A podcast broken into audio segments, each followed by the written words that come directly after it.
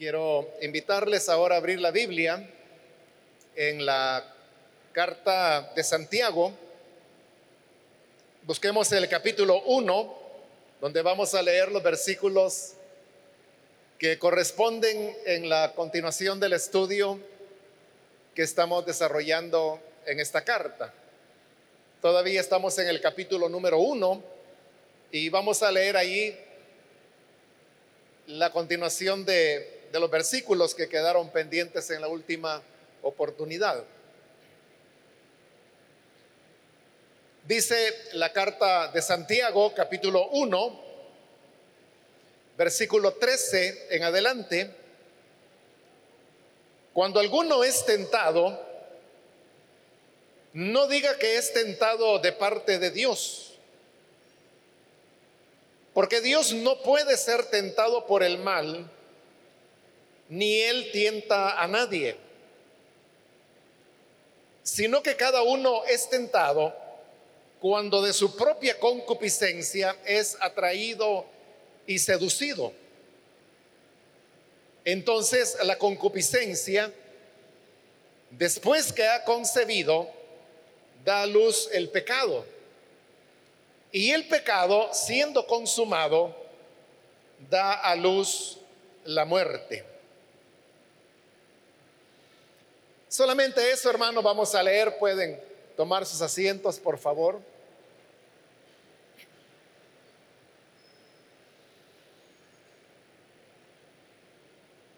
En la última oportunidad, hermanos, estuvimos desarrollando el versículo 12, donde esta carta presenta una bienaventuranza o una dicha para la persona que es capaz de resistir a la tentación. En esa oportunidad estuvimos explicando cada uno de estos elementos, qué es lo que significa el ser bienaventurado, qué es lo que significaba la corona de vida, qué es lo que significaba amar a Dios, porque dice que la corona de vida ha sido prometida a los que aman a Dios. Pero sobre todo estuvimos dando la definición de tentación, pues ese es eh, el tema central que se tocaba en ese versículo, pero también en los versículos que hemos leído en esta oportunidad. Para retomar lo que en esa ocasión decía, eh, solo voy a repetir que tentación la definíamos como la inclinación que el ser humano experimenta para hacer lo malo. La tentación es entonces eh, un deseo que surge, obviamente, en la interioridad de la persona y que le inclina o le mueve a hacer eh, lo que es malo. La persona sabe que es malo. Y aquí, hermanos, entramos en un tema un poco intrigante, diría yo, dado que como que hay algo de, de la lógica que no está funcionando bien.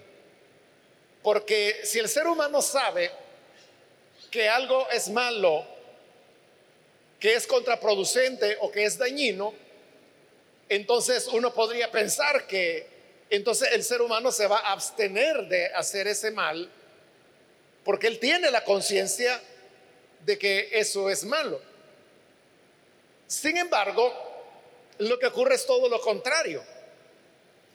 Y es que el mal tiene una capacidad de seducirnos, de atraernos, que aun cuando la persona sabe que lo que hará eh, es incorrecto, en algunos casos puede ser ilegal, puede ser destructivo, que no solamente le va a dañar a él, sino que también a su familia, a las personas que le rodean y quizás a muchas personas más, dependiendo cuál sea el mal que atrae a esta persona. Y siendo tan negativo ese mal y sus repercusiones también tan lamentables, Entonces, ¿cómo es que todavía queda en el ser humano ese impulso y esa inclinación a hacer lo que sabe que no debería hacer? Esto algunos lo han denominado con la palabra misterio.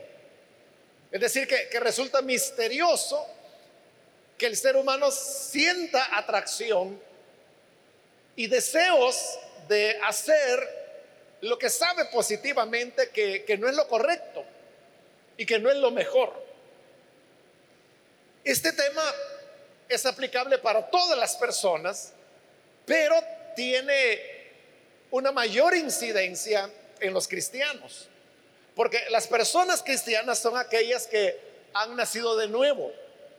Y por haber tenido esa experiencia de conversión y de nuevo nacimiento, ahora tiene dos naturalezas.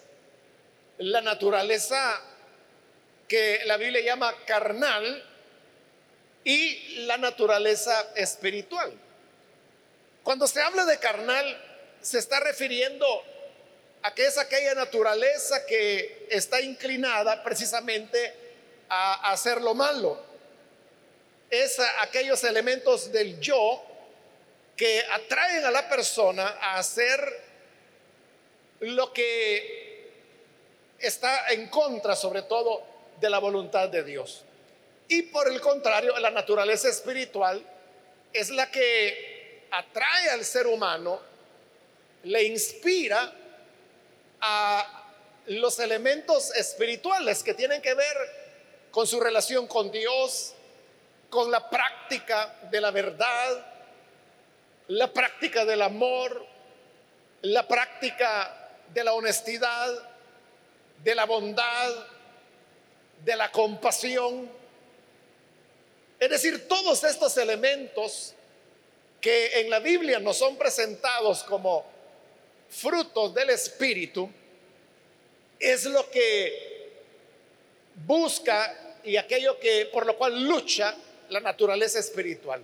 Entonces, el ser humano, el nacido de nuevo, tiene eh, esas dos naturalezas que le llevan hacia actitudes y conductas totalmente opuestas. Pero precisamente porque el cristiano tiene una experiencia y una naturaleza espiritual es que él, mejor que el incrédulo, sabe perfectamente lo que es correcto y lo que es incorrecto, lo que éticamente es recomendable y lo que éticamente tampoco es recomendable. Pero aún así, el creyente mismo experimenta la tentación que es, como ya dijimos, la, inclinación o el deseo a hacer lo malo, aún, repito, cuando el cristiano tiene mucha mayor claridad acerca de, lo que está mal que cualquier otra persona. Pero ese misterio de, de por qué nos seduce tanto lo incorrecto es lo que encierra la palabra tentación. Y obviamente es parte de, lo que somos como seres humanos. Mucho tiene que ver el entorno en el cual uno se mueve.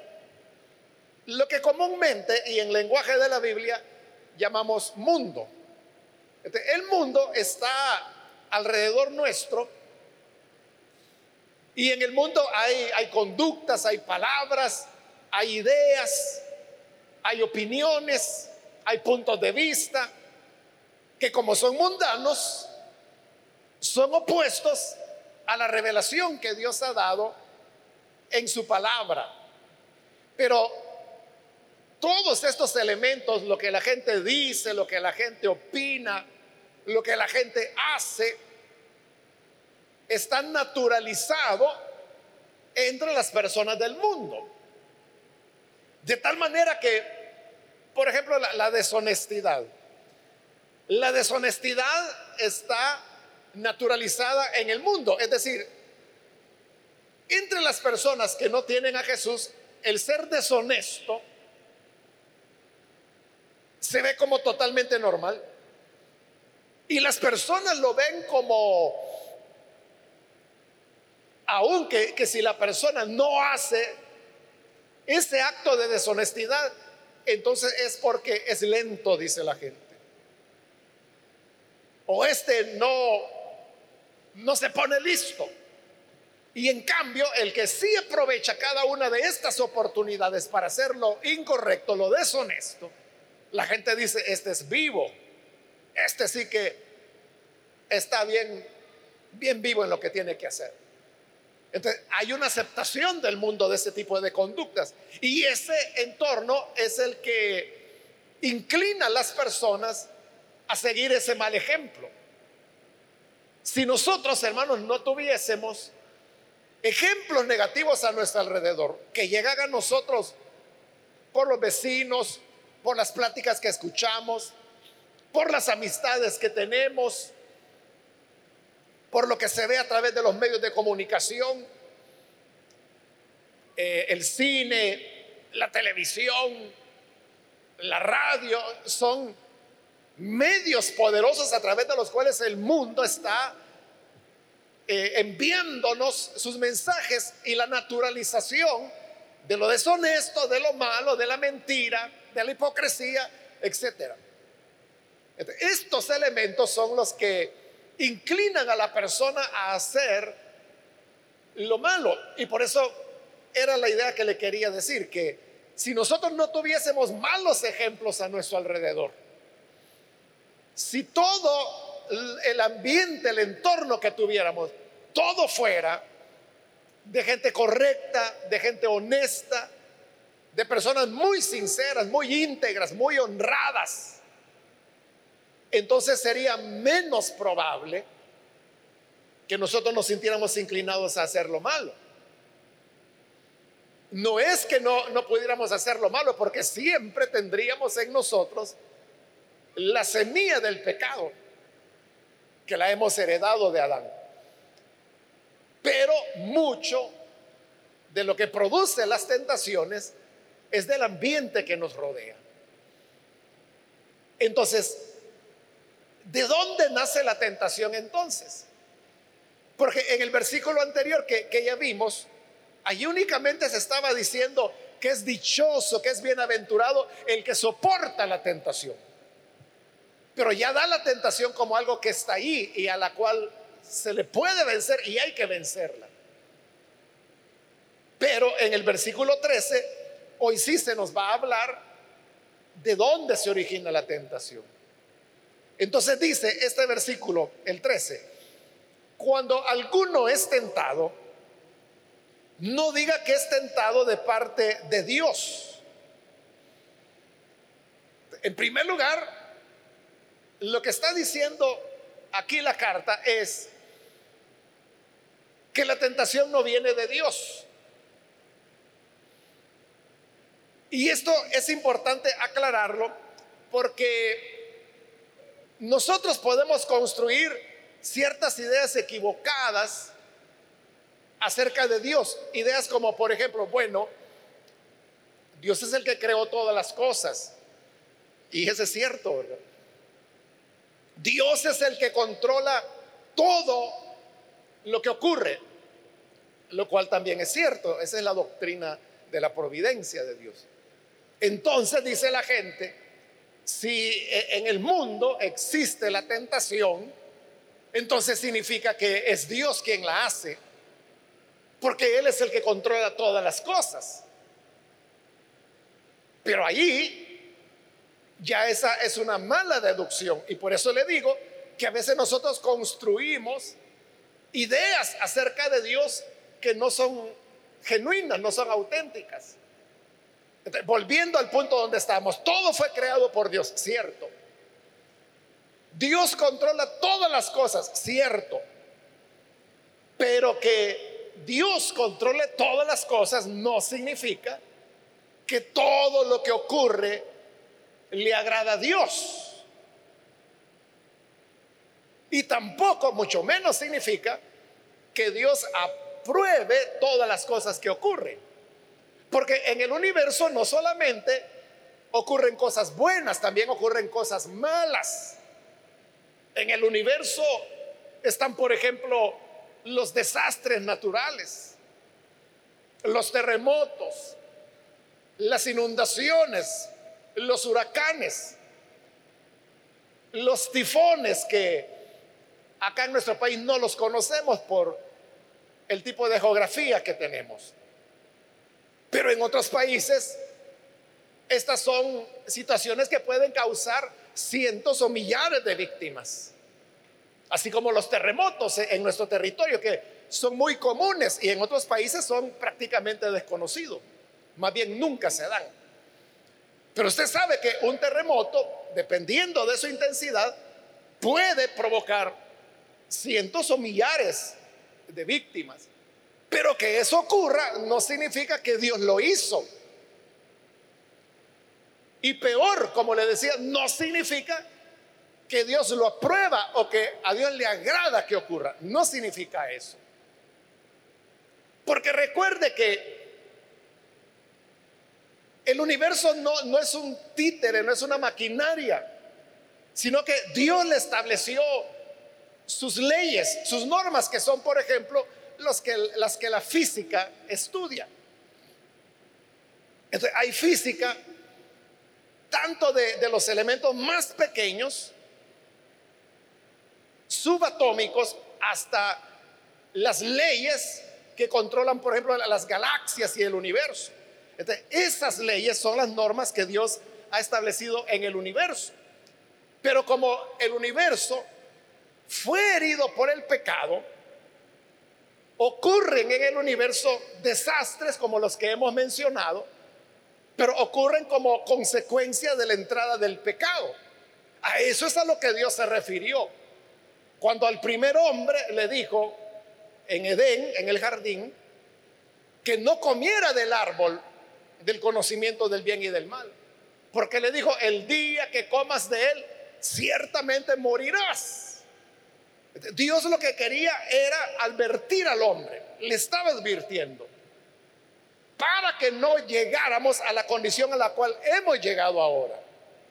Pero como el hombre desobedeció y la mujer desobedeció, y de ahí todos hemos desobedecido, entonces cosechamos las consecuencias del pecado. Dios no lo quiere, obviamente que no, pero el pecado es pecado. Y por eso es que produce las repercusiones de destrucción y de muerte que ahora vemos. Y precisamente porque Dios quiere remediar el pecado, es que envía a su Hijo. Y por eso es que hay el plan de redención que él, él, ha venido desarrollando desde el principio de los tiempos. Y por eso es que envió el Espíritu Santo. Y por eso es que nos entregó la palabra. Y por eso es que creó la iglesia, para que la iglesia pueda ser la portavoz del mensaje de salvación. Dios está haciendo todo para remediar el problema del pecado, pero mientras continúe habiendo pecado y desobediencia, siempre continuarán ocurriendo cosas desagradables, dolorosas, y de rebelión contra Dios. No porque Él lo haga, sino que porque es el camino que los seres humanos escogimos. Entonces Dios no tiene relación con lo malo porque alguien podría decir, e, es que mire, qué tentación la que Dios me puso.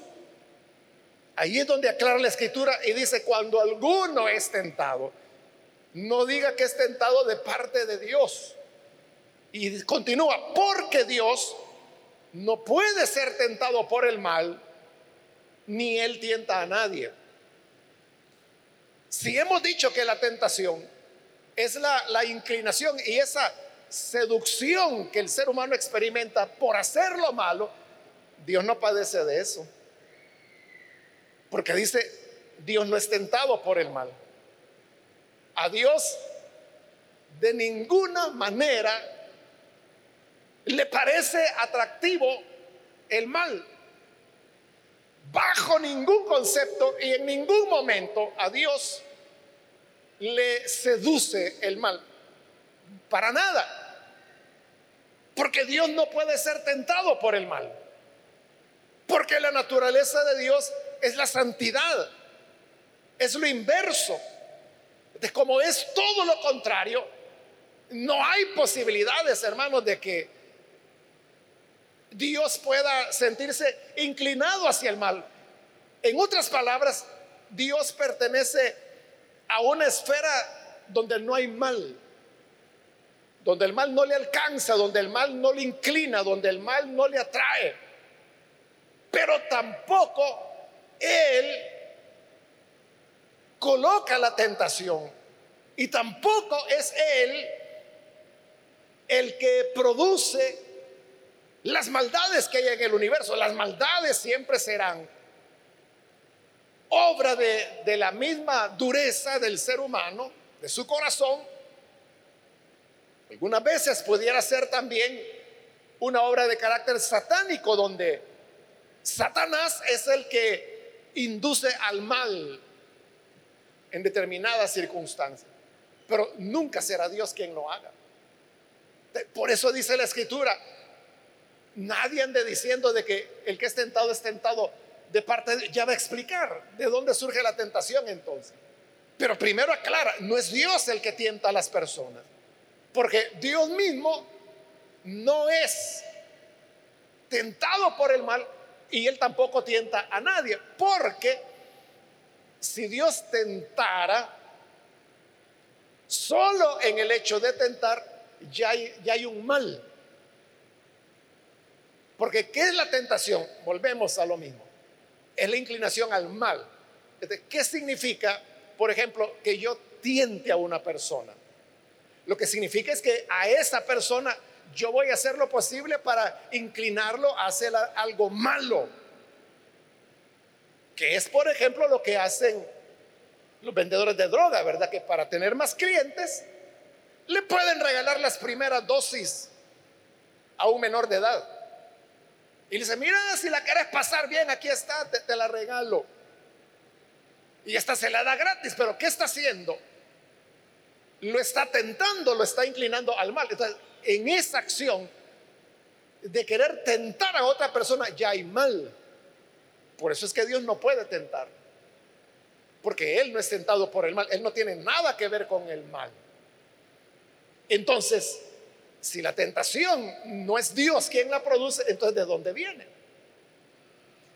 Dice el versículo 14, cada uno es tentado cuando de su propia concupiscencia es atraído y seducido. Entonces, ¿qué es lo que provoca la tentación en el ser humano? Son sus deseos. Aquí dice cuando de su propia concupiscencia es atraído y seducido. La palabra griega que del original que ha sido traducida concupiscencia en la Reina Valera, que es la que estoy utilizando, en griego lo que significa es deseo.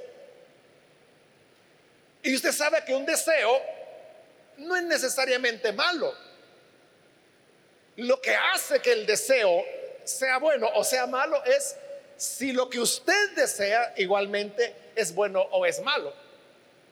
Porque si usted tiene deseos de ayudar a una persona, ese es un buen deseo.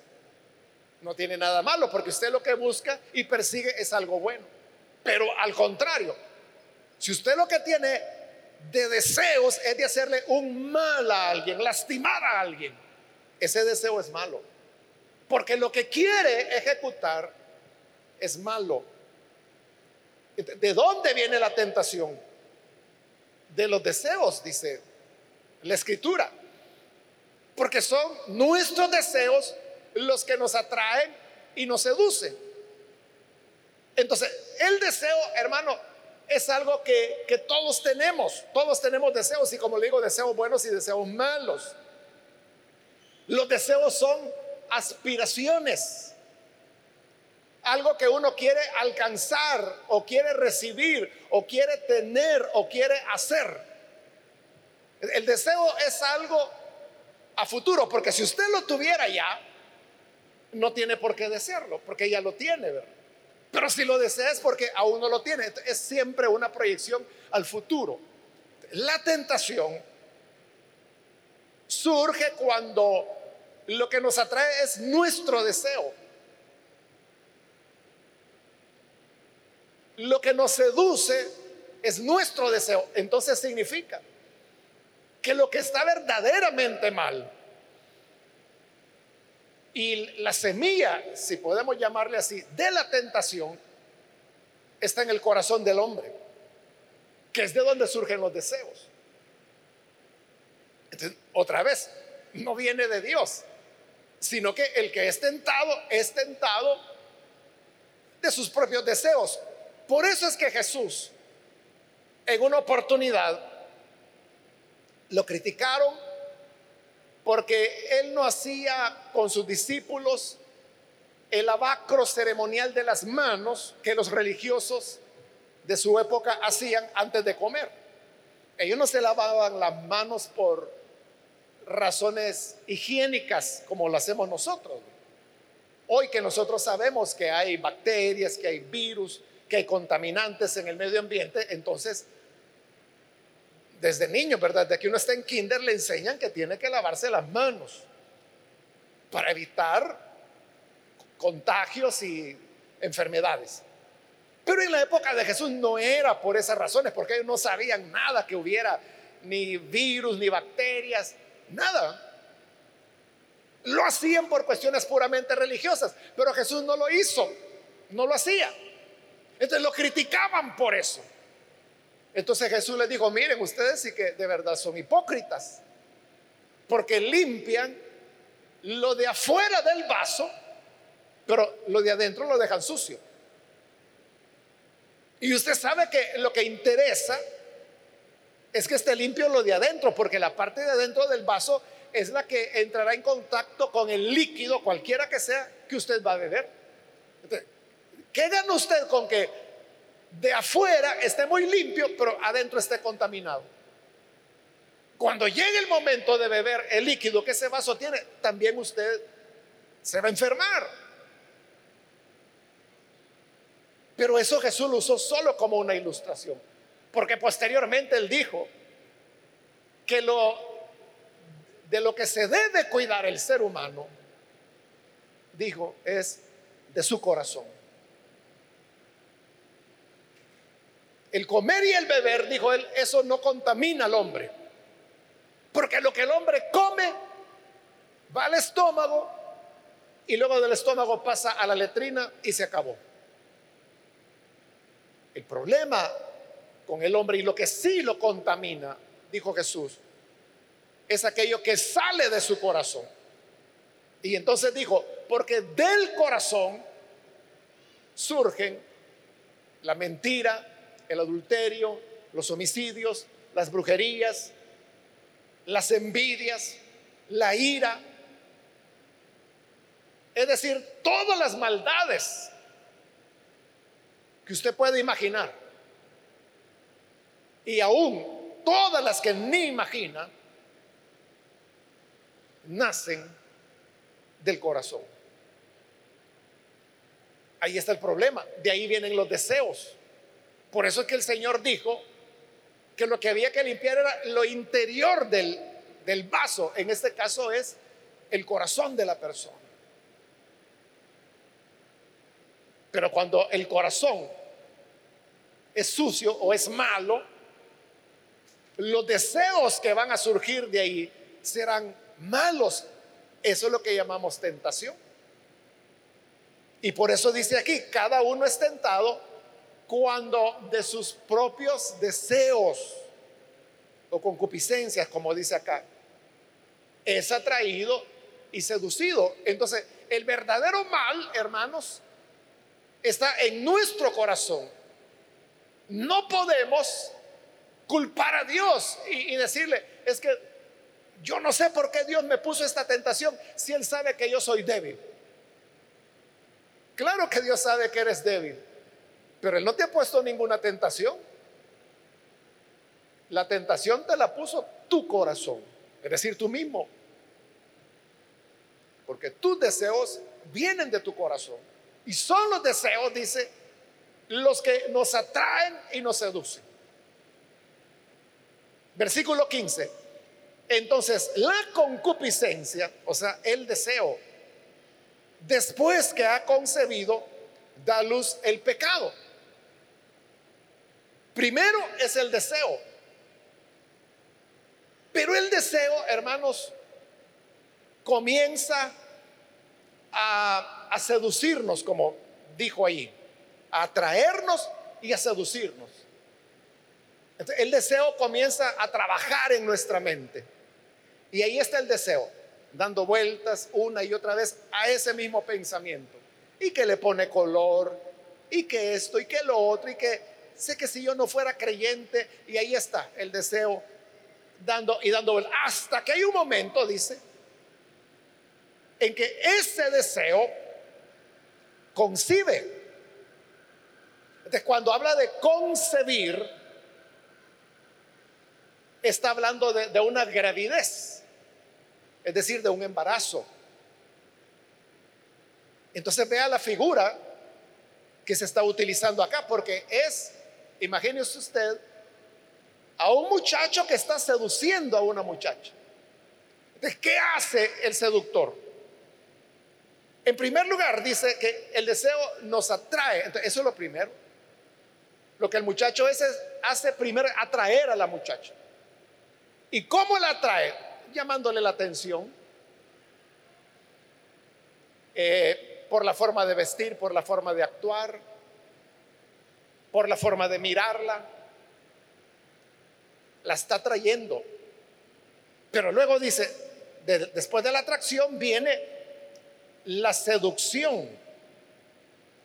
seducción es cuando ya entabló una amistad, una conversación, ya platican son amigos, diríamos.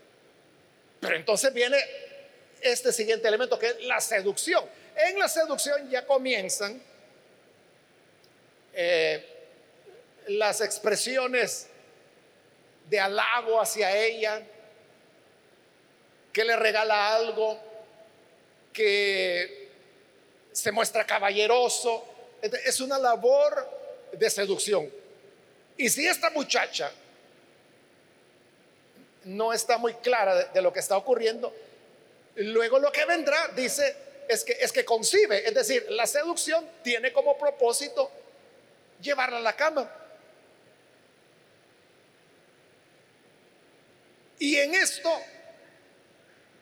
puede ser que en una primera oportunidad haya una que ella conciba, que es lo que dice ahí, ¿verdad? Que el deseo concibe Pudiera ser que en esa ocasión no ocurrió nada, pero como la seducción continúa, entonces hay una segunda, una tercera, una cuarta, una quinta oportunidad, hasta que hay un momento en que concibe. Entonces, cuando ya ha concebido, viene ya el tercer elemento, dice, entonces da a luz el pecado.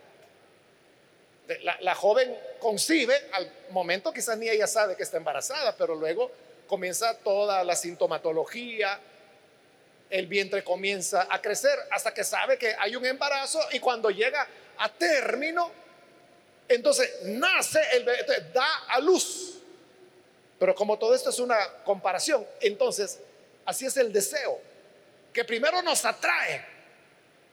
Entonces, si usted dice, ¿por qué es que esta tentación es tan fuerte? Porque tú la dejaste crecer. Porque hubo un tiempo en que ese deseo fue algo muy pasajero, pero que te atrajo. Y cuando te atrajo, tú le pusiste atención. Y al ponerle atención, le comenzaste a dar color, le comenzaste a pensar. Allí la atracción se convirtió en seducción. La seducción conduce a la concepción, concibe el pecado. Ese pecado podríamos decir en potencia ya está hecho, solo que no ha sido ejecutado, como la mujer, ¿verdad? Que ya prácticamente es madre, solo que no ha dado a luz todavía. Pero en el momento de dar a luz, en este caso, el deseo da a luz el pecado. Es decir, la persona termina haciendo lo que tuvo en ese pequeñísimo deseo del principio. Las tentaciones, hermanos, nunca comienzan grandes. No es que de repente usted iba caminando, que ni estaba pensando en eso cuando le cayó una tentación gigantesca. No, nunca es así, hermanos. Siempre la tentación comienza con un elemento mínimo, que por ser mínimo usted lo puede pasar desapercibido. Ni se acuerda ni se fijó. O puede hacer que ese deseo pequeñísimo le atraiga. Y como le atrae, usted lo retiene y le agradó y lo piensa y lo evoca y le da color. Ahí el proceso de seducción continúa hasta que va a llegar a la concepción y la concepción luego dará luz y cuando vea estará pecando. Entonces cuando usted dice, es que esta, tentación es tan grande que no, no puedo contra ella, usted la dejó crecer. Algunos hermanos han hecho una ilustración de la Biblia que a mí no me gusta mucho, ¿verdad? Pero eh, algo tiene que ver con esto que estoy hablando. Y, y algunos dicen esto, que el problema con Goliat fue dejarlo crecer. Porque Goliat nació siendo bebé. Y mientras era bebé era fácil controlarlo porque era un bebé. El problema es que lo dejaron crecer y ser gigante, ¿verdad? Y un gran guerrero. Igual es la tentación. Un pequeño deseo, como cualquier deseo, es controlable o lo puede desechar. Pero si usted permite que lo seduzca, va a concebir. Y al concebir, es cuestión de tiempo para dar a luz el pecado. Y el pecado, termina el versículo 15, siendo consumado da a luz la muerte. Porque la escritura dice que la paga del pecado es muerte. Entonces, cuando el pecado finalmente se ejecuta, da a luz el pecado, entonces lo que viene hoy es la cosecha. Y esa cosecha es la muerte. Entonces vea cómo el corazón nos fue llevando de una atracción a una seducción, de una seducción a un concebir, un concebir que da a luz y habiendo consumado, dado a luz el pecado,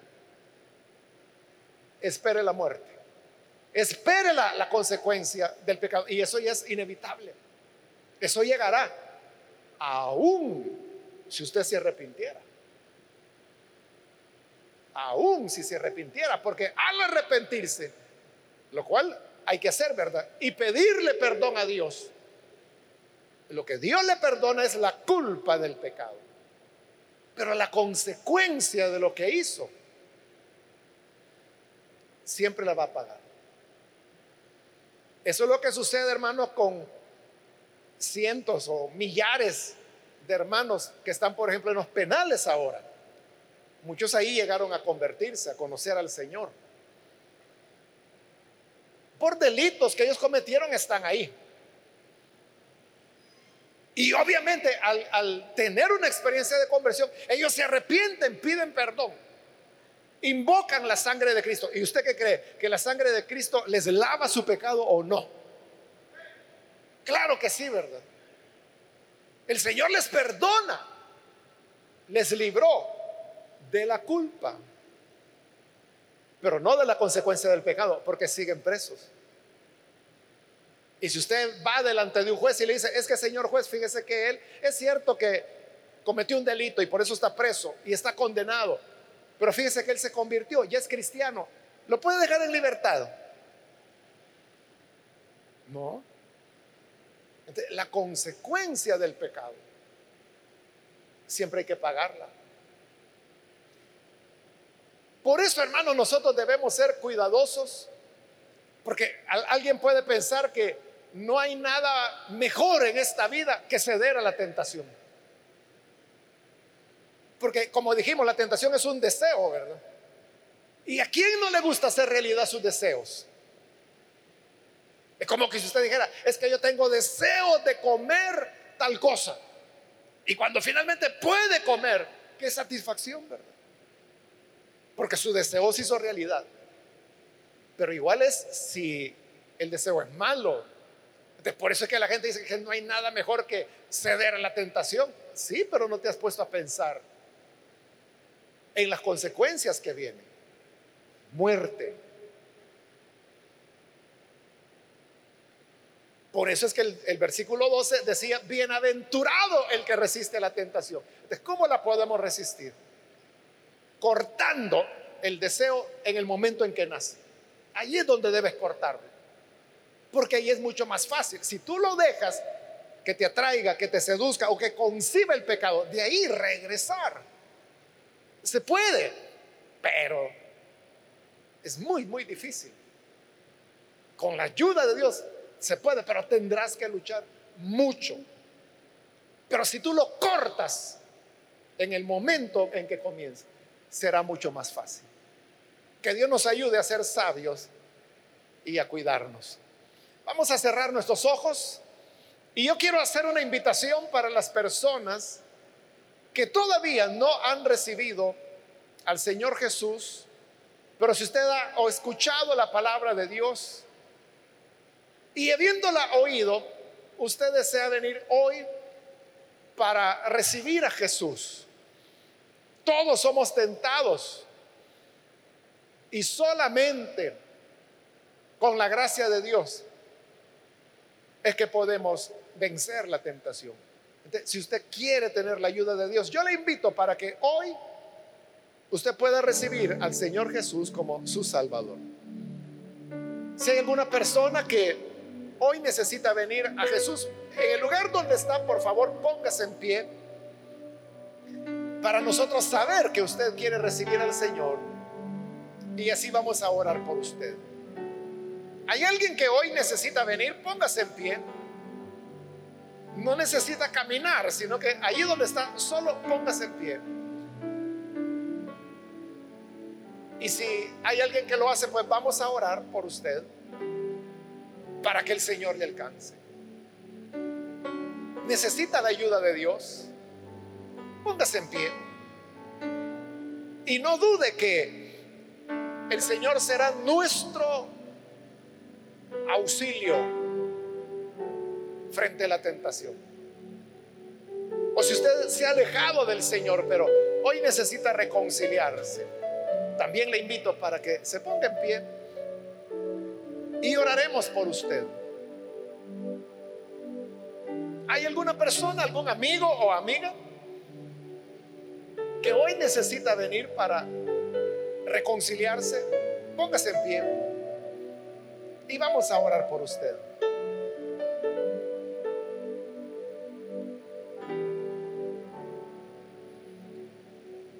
Importante, hermanos, es conocer el origen de la tentación y la manera como domina al ser humano. Porque sabiéndolo, podemos tomar las medidas en el momento oportuno. Cuando comienza, pidámosle a Dios que nos ayude. Señor, gracias por tu palabra, porque ella nos enseña y nos ilumina. Y por ella, Padre, podemos conocer y entender la naturaleza del mal que surge de nuestro corazón. Ayúdanos a tener corazón nuevo renovado por tu palabra y tu espíritu. Y ayúdanos a cuidarnos de nuestra vieja naturaleza. De manera que cuando surja el deseo del mal, podamos suprimirlo de inmediato. Guárdanos, Señor, ayúdanos para no ser complacientes con nuestros deseos, pues crecerán pronto y tomarán dominio de nuestra voluntad.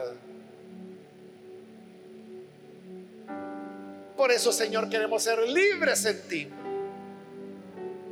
Libres para hacer lo que sabemos es lo correcto y lo que sabemos es lo mejor. Ayúdanos por Jesús, tu Hijo. Amén.